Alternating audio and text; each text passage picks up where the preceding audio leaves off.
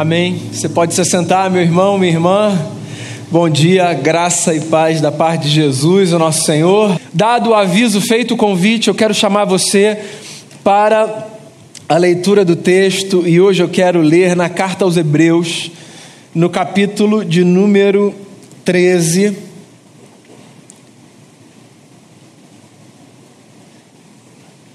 Eu leio do verso 1 ao verso 8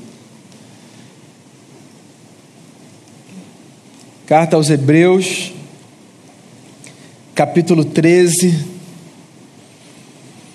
do verso 1 ao verso 8, o texto diz assim: Seja constante o amor fraternal. Não se esqueçam da hospitalidade, foi praticando-a que, sem o saber, alguns acolheram anjos. Lembrem-se dos que estão na prisão, como se aprisionados com eles dos que estão sendo maltratados, como se vocês mesmos estivessem sendo maltratados. O casamento deve ser honrado por todos, o leito conjugal conservado puro, pois Deus julgará os imorais e os adúlteros. Conservem-se livres do amor ao dinheiro e contentem-se com o que vocês têm, porque Deus mesmo disse: Nunca o deixarei, nunca o abandonarei. Podemos, pois, dizer com confiança: O Senhor é o meu ajudador, não temerei. O que me podem fazer os homens? Lembrem-se dos seus líderes que lhes falaram a palavra de Deus. Observem bem o resultado da vida que tiveram e imitem a sua fé. Jesus Cristo é o mesmo ontem, hoje e para sempre. Palavra do Senhor. Se você deseja olhar um texto no Novo Testamento, que se destaca pela ênfase cristológica. Um texto no Novo Testamento que fala sobre a pessoa de Cristo, sobre a função cristológica, sobre quem Cristo foi, quem Cristo é, a importância da gente ter um substituto, um redentor. Então, vá para a carta aos Hebreus. De todos os textos do Novo Testamento, nenhum é tão cristológico quanto essa carta. Os evangelhos falam da pessoa de Jesus que caminhou entre nós, que agiu com bondade e misericórdia, curando, libertando, abençoando, fazendo bem. Hebreus fala sobre a figura do Cristo, a figura do Messias que a gente aguardava, que o povo aguardava, a figura do Messias em quem a gente colocou a nossa esperança. Hebreus é um tratado lindíssimo sobre o papel de Cristo para a redenção da minha história, da sua história e da história da humanidade. Tendo dito isso, deixa eu dar um passo e falar o que eu sei ser o óbvio, mas que eu acho que é importante como preâmbulo para a nossa conversa. Esse mundo é um mundo em constantes mudanças. Como disse o profeta, nada do que foi será do jeito que já foi um dia. Tudo passa, tudo sempre passará. Não sei se você sabe, mas nos últimos 40 anos, o mundo mudou mais do que nos 400 anos que o antecederam. E que hoje, por exemplo, em um dia, a gente está exposto a mais informação do que na década de 50 uma pessoa estava exposta no curso de um ano. Informação, conhecimento, novidades, inovações a gente está mudando o tempo todo, o mundo está mudando o tempo todo. E ou a gente admite isso, ou a gente admite isso. Porque essa é uma realidade contra a qual a gente não luta. A gente não consegue impedir as mudanças, elas simplesmente acontecem. Por outro lado, existem coisas que não mudam. Reconhecer que esse mundo é palco de muitas mudanças não significa dizer que tudo é perecível, que tudo é descartável, que tudo tem que ser em algum momento desconsiderado. Por mais que eu admita e que eu goste, diga-se de passagem, do fato de que a gente está o tempo todo mudando em muitos aspectos, porque muitas mudanças, eu diria boa parte das mudanças, muitas mudanças são satisfatórias, necessárias, são para o bem, por outro lado, achar que a gente sempre precisa do novo e que nada do que foi presta é, com todo respeito, uma grande tolice. Esse texto, se eu tivesse que definir um tema para ele, eu diria que é um texto que fala sobre princípios eternos de um Deus que não muda. Aqui nesse texto do capítulo 13, o que a gente tem são as palavras finais da carta do autor, que a gente não sabe quem é, que escreveu esse, esse compêndio cristológico para oferecer para a comunidade dos seus dias. São as palavras finais da carta. E eu queria encorajar você a voltar lá, naquele período da infância, na escola, quando você aprendeu a escrever cartas. As cartas têm uma estrutura. A gente não escreve mais carta hoje, né? Mas lembra da sua infância. As cartas elas têm uma estrutura certo? Elas são escritas dentro de uma certa maneira, que compreendem esse gênero de carta, que na Bíblia, por exemplo, a gente chama de epístola. Pois então, no geral e de forma muito simplista, as cartas elas se estruturam a partir de você tem o remetente, o destinatário, uma saudação, uma introdução, um desenvolvimento dos argumentos, dos pontos principais, e você tem palavras finais que tanto dão um desfecho ao todo, ou são, às vezes, uma espécie de sumário, de resumo das coisas mais importantes que você quer que quem está recebendo a carta fixe, guarde, certo? Então você tem o desenvolvimento e no final você tem algumas palavras que às vezes já até apareceram no meio da carta, mas que você quer frisar. Como quem diz assim: ó, você leu tudo, por favor, não se esqueça disso. Por que eu estou fazendo esse preâmbulo dizendo isso? Porque nesse tratado cristológico, que é a carta aos Hebreus, aqui no capítulo 13, o que nós temos são exortações finais. Ou seja, são essas últimas palavras que quando a gente escreve uma carta, a gente deseja que aquele que a recebe ou aquela que a recebe não se esqueça. E aí o que a gente tem aqui, como eu estava falando ainda antes, são alguns princípios, eu pelo menos gosto de ver assim, que, que não mudam, que são recomendações que permanecem para a vida. E eu acho que num mundo de tantas mudanças e no começo de um novo ciclo, já que a gente está no começo de um novo ano, vale a pena a gente se lembrar de algumas coisas que não mudam. Porque se a gente guardar essas coisas no coração, eu acho que a vida vai bem. Então vamos lá. Olhando para o texto, primeira coisa que não muda: a recomendação divina, na verdade eu diria o mandamento divino, de que a gente cultive e pratique o amor fraterno. Isso é uma coisa que não muda. O texto começa de forma bem objetiva, dizendo: seja constante o amor fraternal. E não se esqueçam da hospitalidade, foi praticando-a que, sem o saber, alguns acolheram anjos. Acho isso genial. Sem saber, você acolhe um anjo. Ou seja, sem saber, você acolhe, ao se abrir para a hospitalidade, alguém não que corresponde àquela figura alada que a gente coloca nos cadernos ou vê nos desenhos, não isso. Sem saber, às vezes, praticando a hospitalidade, a gente acolhe mensageiros de Deus. Porque literalmente anjo significa isso. Alguém que, que se presta a esse papel de ser porta-voz de Deus na nossa vida. Lembrem-se dos que estão na prisão, como se aprisionados com eles. Ele dá um exemplo aqui, e dá outro. E dos que estão sendo maltratados, como se vocês mesmos estivessem sendo maltratados. O ponto é: pratiquem o amor fraternal. Esse negócio é um negócio óbvio, é um beabá da fé, parece uma coisa simples, e talvez você esteja se perguntando: eu saí da minha casa e eu vim para esse lugar para ouvir um negócio tão fundamental, tão elementar. Mas é, eu queria lembrar hoje você de coisas elementares, porque eu tenho a sensação de que quanto mais o tempo passa, mais a gente abandona por alguma razão aquilo que é elementar e que dá fundamento à nossa fé. E num tempo tão odioso como o nosso, é fundamental que a gente se lembre da necessidade do amor fraternal, da disposição que a gente precisa construir do lado de dentro e transmitir para fora de construirmos relações respeitosas, relações que se pautam no reconhecimento de que as pessoas são todas elas dignas de respeito, porque todas carregam o mesmo valor, que segundo a nossa tradição bíblica é o valor que é inerente ao ser humano pelo fato de todos termos sido criados à imagem e semelhança de Deus. Amor fraterno se eu tivesse que destacar uma palavra, mais do que destacar a palavra amor, eu destacaria a palavra fraternidade. Porque amor a gente sabe o que é, pelo menos do ponto de vista conceitual. Todo mundo sabe o que é amor. Mesmo as pessoas mais disfuncionais sabem o que é amor. A mim parece que nem todo mundo entende profundamente o que fraternidade significa.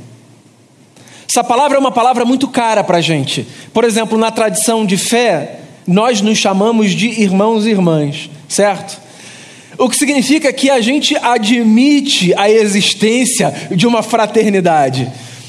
Essa é uma das coisas mais bonitas da igreja, enquanto comunidade mesmo. O fato de que nós olhamos para pessoas, pessoas das quais nós não somos próximos tantas vezes, mas porque professamos a mesma fé, nós reconhecemos no outro essa fraternidade e nós dizemos assim: ah, que legal, você frequenta uma igreja? Bacana, nós somos irmãos, eu também frequento a igreja tal. A gente já entendeu esse negócio da fraternidade da perspectiva da fé. No entanto, tem uma outra dimensão de fraternidade tratada pela Bíblia também, que nesse ponto eu acho que a igreja falha. Nós falhamos, que é a fraternidade da raça. O fato de que nós somos irmãos não apenas porque rezamos na mesma cartilha, porque professamos o mesmo credo, o fato de que existe uma outra fraternidade estabelecida que tem a ver com o lugar de onde viemos. Todos viemos. Essa expressão pode chocar alguns, mas todos viemos desse ventre divino. Inclusive, os profetas em Israel no Antigo Testamento, às vezes, se referiam a Deus a partir da figura feminina, sobretudo quando eles queriam falar sobre esse lugar divino que nos acolhe. Sabia disso? Sabia disso, por exemplo, que quando Jeremias fala sobre as misericórdias de Deus, que são a razão de nós não sermos destruídos, sabia que a palavra misericórdia ali é a mesma palavra que dá origem à expressão hebraica que a gente traduz por ventre, exatamente a mesma palavra. Ou seja, a gente não é destruído porque, porque Deus nos acolhe no seu ventre. Há metáforas que explicam o divino que não fazem jus à realidade se nós usarmos figuras masculinas. Pois então, nós todos viemos do mesmo ventre, do ventre divino. Todos fomos feitos por Ele, amados por Ele e amadas por Ele. De modo que não há outra forma da gente cumprir o mandamento do amor fraternal que não seja reconhecendo não apenas a existência da fraternidade da fé, de gente que confessa Cristo como Senhor, mas reconhecendo também a fraternidade universal, que é a grande família humana e eu volto a dizer: num mundo tão odioso como o nosso, é fundamental que nós nos lembremos que nós somos irmãos e irmãs, no sentido de fraternidade de raça, a despeito do nosso credo, a despeito do que quer que seja, a despeito do que seja. Ou nós admitimos isso e nos empenhamos por essa causa, ou nós nos destruiremos enquanto família humana. Então, o que o texto está dizendo é: seja constante o seu amor fraternal não se esqueçam da hospitalidade. Eu já falei sobre essa expressão aqui outras vezes, mas já que a gente está tratando do texto especificamente, eu não queria passar sem relembrar você o fato de que a palavra que aparece traduzida por hospitalidade, literalmente, significa acolhimento do diferente. A gente pensa em hospitalidade enquanto essa habilidade que algumas pessoas têm de abrirem as portas das suas casas e de receberem, né? E muita gente, inclusive, vive crises na leitura do texto, achando que o que o texto está dizendo é que a gente deve levar todo mundo para nossa casa, o que é uma impossibilidade, um risco, uma temeridade e é uma irrealidade. Ninguém faz isso. Hospitalidade, muito mais do que abrir a porta da sua casa, tem a ver com abrir-se para o outro que é diferente de si. A palavra que aparece traduzida por hospitalidade é a expressão grega filoxenia que é a junção de duas expressões, filos e xenos. Filos de amor e xenos de outro. Isso pode parecer uma viagem muito grande para você, só para você ver como isso faz mais parte da nossa realidade do que a gente imagina. Filoxenia é o oposto de xenofobia, essa palavra a gente conhece mais, né? Então, praticar a hospitalidade significa cultivar o espírito oposto do espírito xenófobo, que não tem a ver apenas com repelir o estrangeiro, né? Porque xenofobia, no nosso contexto, tem a ver com esse olhar do estrangeiro, dessa fronteira geográfica, nacional. Mas filoxenia tem a ver com abrir-se para o outro, porque xenos, mais do que estrangeiro, é o outro, o diferente. Então a vida pede de mim, para que eu cumpra o mandamento divino, a vida pede de mim uma disposição para lidar com aquele que é diferente de mim. No credo, na orientação sexual, no time de futebol, na ideologia política, ou em qualquer coisa, eu preciso ter disposição para lidar com aquele que é diferente de mim. Por quê? Porque nós jamais avançaremos se nós pensarmos modelos de vida que só abrem espaço para que a gente conviva com os iguais. Jamais avançaremos. E a igreja, nesse sentido, é um laboratório maravilhoso, porque aqui nós temos pessoas, assim, diferentes umas das outras em diversos aspectos. E nós somos provocados à construção de um espírito comunitário. A igreja é um laboratório fascinante. Então, primeira coisa que não muda, não muda e não deve mudar, a recomendação bíblica para o amor fraternal. Segunda coisa que não muda, aqui a partir desse texto, na minha opinião, a convocação à fidelidade. E eu vejo isso no verso 4, quando o autor do texto diz assim: o casamento deve ser honrado por todos, o leito conjugal conservado puro, pois Deus julgará os imorais e os adúlteros. O texto especificamente fala sobre fidelidade dentro dessa perspectiva conjugal. Mas eu queria tomar a liberdade de pedir licença ao autor do texto para a gente pensar no princípio da fidelidade de forma mais ampla. Porque fidelidade não é um negócio que a vida requer de mim apenas no cultivo da minha aliança matrimonial. Ou seja, fidelidade não é um negócio ao qual eu devo me empenhar tão somente na minha relação com a Denise, com quem eu sou casado. Fidelidade é um princípio que eu devo cultivar em tudo aquilo para o qual eu dei minha palavra, dizendo sim, ok, vamos juntos. Então as nossas amizades pedem da gente fidelidade. Os pactos que a gente firma pedem da gente fidelidade. O nosso espírito cívico pede da gente fidelidade. O nosso compromisso da nossa sociedade com o trabalho, se você tem um sócio, pede da gente fidelidade. O nosso compromisso com alguém a quem a gente presta serviço, se a gente trabalha, se a gente é empregado de alguém, pede da gente fidelidade. Fato é que a gente não consegue conceber uma boa vida à luz da Bíblia que não passe por um compromisso nosso ou por um empenho nosso em sermos fiéis. E eu acho que essa é uma coisa que vale a pena um pouco mais da nossa atenção. Por quê? Porque eu tenho a impressão de que muitas vezes na fé a gente confunde as expectativas de Deus a nosso respeito. Eu tenho essa impressão, não sei se você concorda comigo. Eu acho, por exemplo, que muitas vezes a gente pensa a vida com Deus como se Deus estivesse muito mais preocupado, por exemplo, na nossa frutificação do que na nossa fidelidade.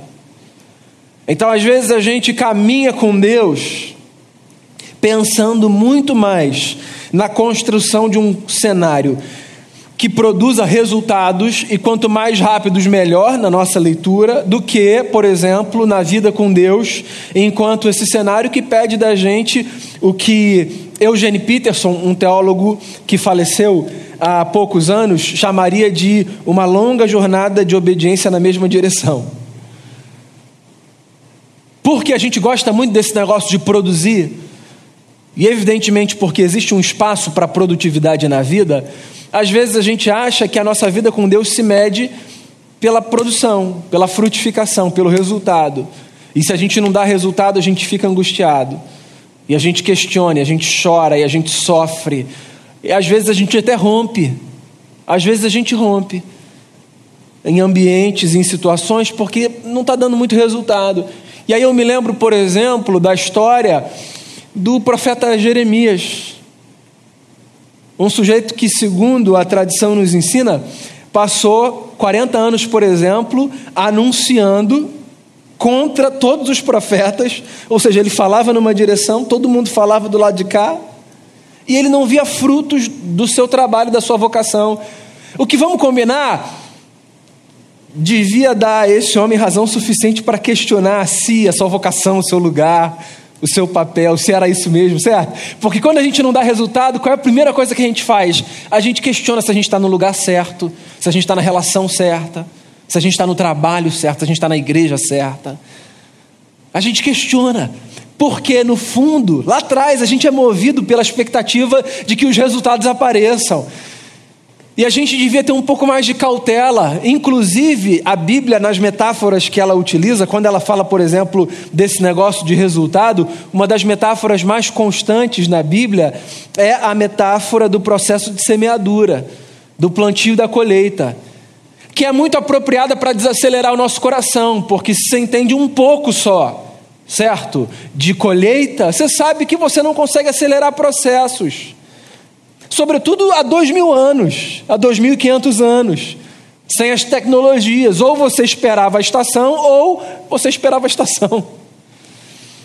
Ou seja, tem coisas que não acontecem antes do tempo, e se eu sou movido pelo ímpeto do resultado e não pelo meu compromisso com a fidelidade, eu vou pirar, eu vou romper, eu vou sair, eu vou abandonar. E aí o texto está aqui dizendo que tem um negócio que não muda.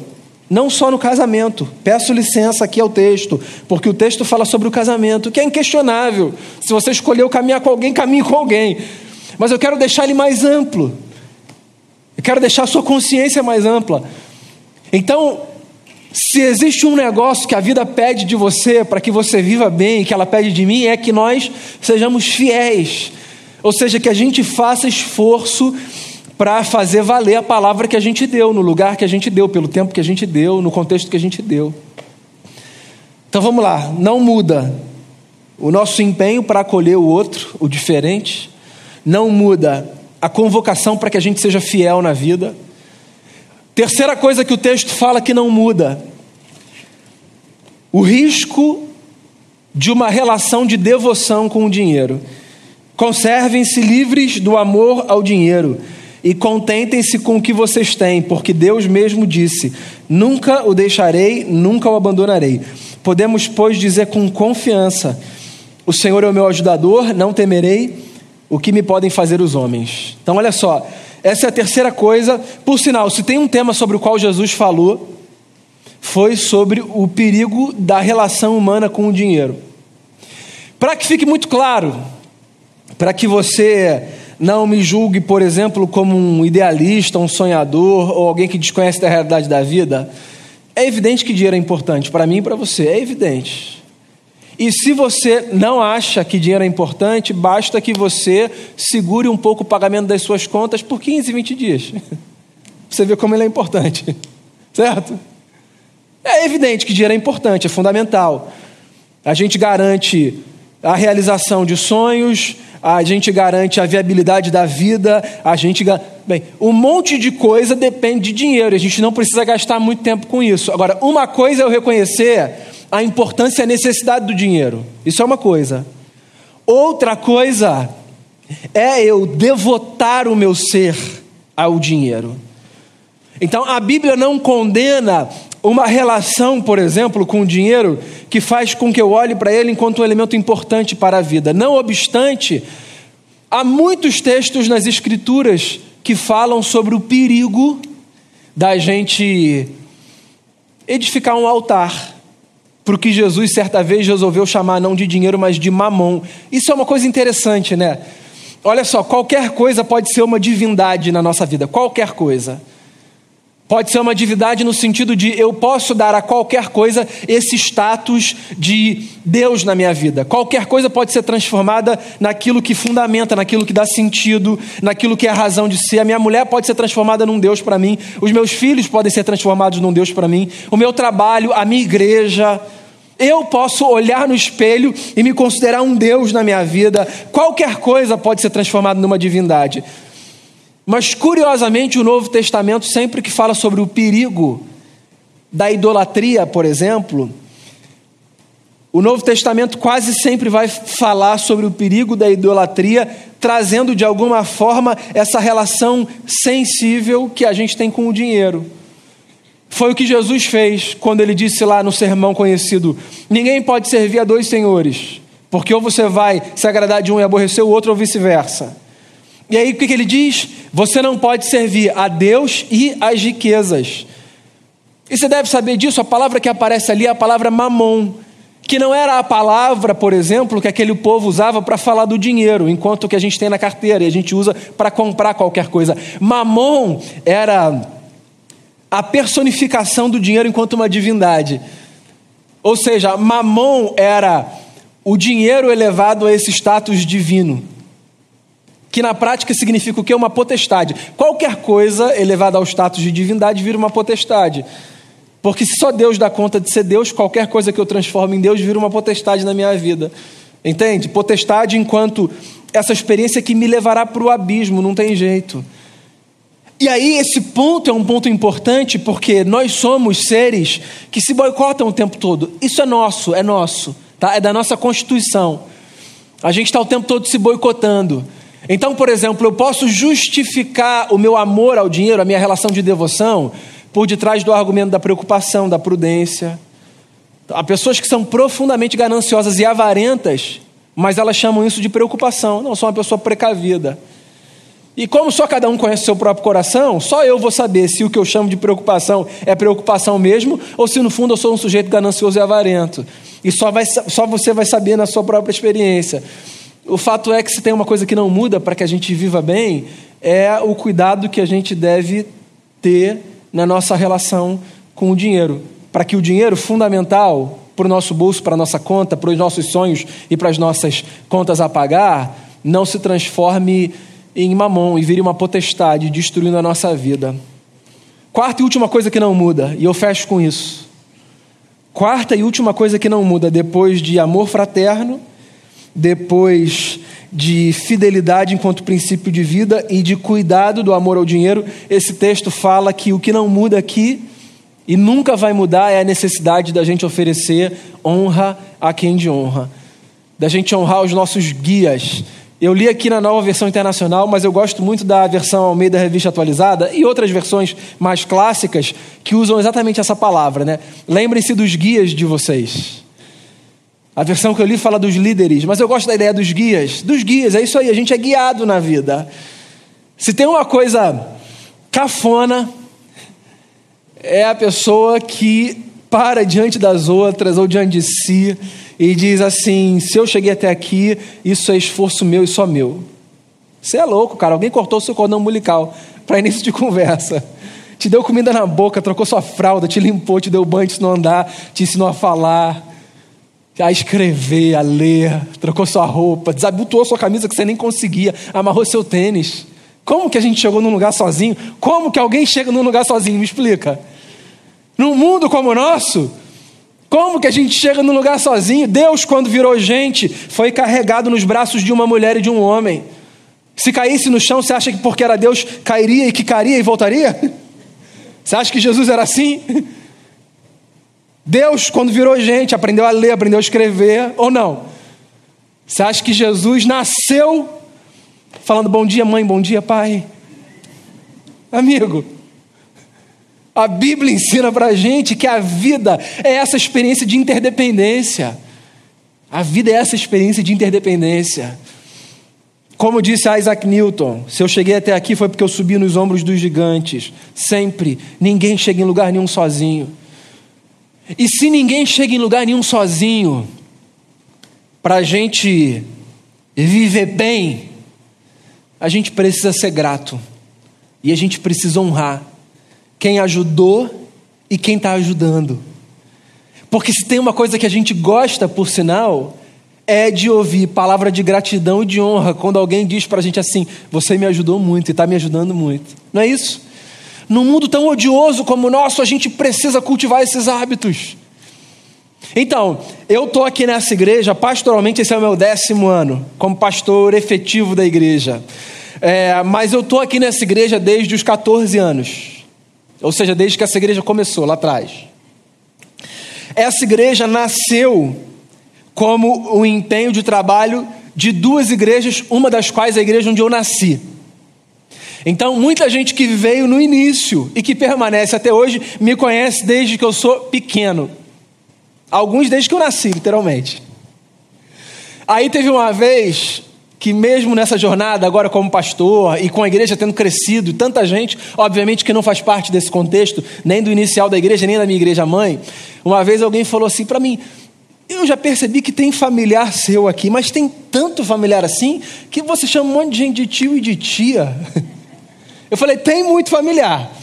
Mas tem também muito tio e muita tia que é desse contexto, de gente que me viu nascer. É, e aí, aqui no Rio de Janeiro, pai de amigo, mãe de amigo é o quê? Tio e tia, certo? Se você não é do Rio, caiu aqui de paraquedas ou está ouvindo, talvez não faça parte da sua cultura. Rio de Janeiro, tio e tia. Todo mundo é tio e é tia. E eu acho bonito esse negócio do tio e da tia, porque traz para perto, é uma forma de honrar. Tem, tem, um negócio de honra, né? Porque tio é o que está perto, tio é o que cuida. O pai não está, o tio cuida. Honra. E aí alguém disse, mas é, todo mundo aqui é seu tio? Não, eu poderia chamar pelo nome. Sabe aquele negócio mais formal? Fulano. Pô, mas ensinou a cantar. Com Cristo no barco tudo vai muito bem. Pô, me ensinou a decorar o versículo. Me ensinou. Me ensinou. Gênesis. Eu tenho um tio ali ó, que me dava estrelinha. Gênesis, Deus do Levítico, número do Deuteronômio. E eu me esforçava que os filhos dele Ninguém ganhava. Eu acho que ele treinava em casa com os meninos. Ninguém ganhava dos filhos dele. E aí eu tinha que me esforçar, mas eu ganhava aí uma estrelinha de vez em quando. Eu tinha uma tia aqui que está aqui, ó, que me ensinou a cantar, que me fez entrar na igreja, como José, batendo na porta lá, e a minha irmã lá com a Maria, uma barrigão e tal, com uma boneca dentro. A gente batia. Tio, tio, entende?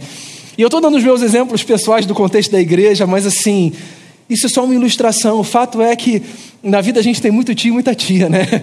muito. Aqui na escola, é, os amigos dos nossos pais, tem muita gente para quem a gente olha, a gente diz assim: ó, obrigado. Ou se não diz, pelo menos a gente deveria. Porque honra, deixa eu fechar com isso: honra é um negócio que a gente devia cultivar assim com mais intencionalidade e com mais força. Você sabe por quê? Às vezes a gente só se dá conta da importância da honra quando a gente não consegue mais honrar o outro em vida. E a nossa honra se transforma numa memória a quem já esteve, mas não está mais. E ela é importante também. Pô, mas se tem coisa que a gente pode falar honrando as pessoas em vida, a gente devia fazer isso que faz tão bem. A gente se lembrar dos nossos guias. Isso não muda, nunca vai mudar. Então, sempre que você tiver a oportunidade de agradecer, de honrar, de dizer obrigado, de dizer, ó, oh, você me ajudou, de falar qualquer coisa para quem quer que seja, seja um tio, uma tia, pode ser gente mais nova do que você. Sempre que você tiver a possibilidade de fazer isso, faça. Tem coisas que não mudam. Por quê? Porque, amigos e amigas, Jesus Cristo é o mesmo ontem, hoje e será para todos sempre. Há princípios que permanecem, porque são princípios que nos foram oferecidos por esse Deus, em quem não há mudança, variação. Ele é o mesmo ontem, hoje será para sempre. Muita coisa vai mudar nesse ano. O que vai mudar? Eu não sei, mas vai. Não porque eu sou um profeta, ninguém precisa ser profeta para dizer isso, porque o mundo é palco de mudanças. Mas tem coisa que a gente deve guardar para sempre. E quatro estão aí para você. Guarde-as e cultive-as. Eu espero que a sua vida seja profundamente abençoada. Amém? Vamos fazer uma oração? Eu queria convidar você à oração enquanto você ouve uma canção e que você medite a partir do que você ouviu. Coloque o seu coração diante do Eterno e depois eu volto para fazer uma oração com vocês, por vocês, mas coloque sua vida diante de Deus nesse momento. Se você deve orar em gratidão por alguém nesse momento, faça isso. Agradeça a Deus pela vida das pessoas e depois, se possível, agradeça as pessoas. Elas vão gostar. Mas faça a sua oração. Se você precisa se exercitar no amor fraternal, peça a Deus para te ajudar a amar e acolher o diferente. Se fidelidade é um problema, peça a Deus para ajudar você. E se a sua relação com o dinheiro é disfuncional, peça a Deus para ajudar você. Mas coloque sua vida diante do Senhor. Depois nós oraremos. Senhor Jesus, que a nossa confiança esteja em Ti, hoje e sempre. Que o Senhor seja a razão da nossa vida. Que as Tuas palavras nos sejam fonte de uma construção ética muito bonita. Que por causa das Tuas palavras e dos Teus ensinos, a gente se dedique a uma vida que seja bonita, que as pessoas olhem para a nossa vida e elas reconheçam uma beleza que é resultado do nosso compromisso com aquilo que o Senhor nos ensinou a fazer. Eu coloco o coração de cada um diante de Ti, o meu coração, te agradeço por tudo que o Senhor é e por tudo que o Senhor faz, te agradeço por todas aquelas pessoas que têm contribuído para que a gente avance na vida. Te louvamos que a tua paz seja sobre nós, em nome de Jesus. Amém.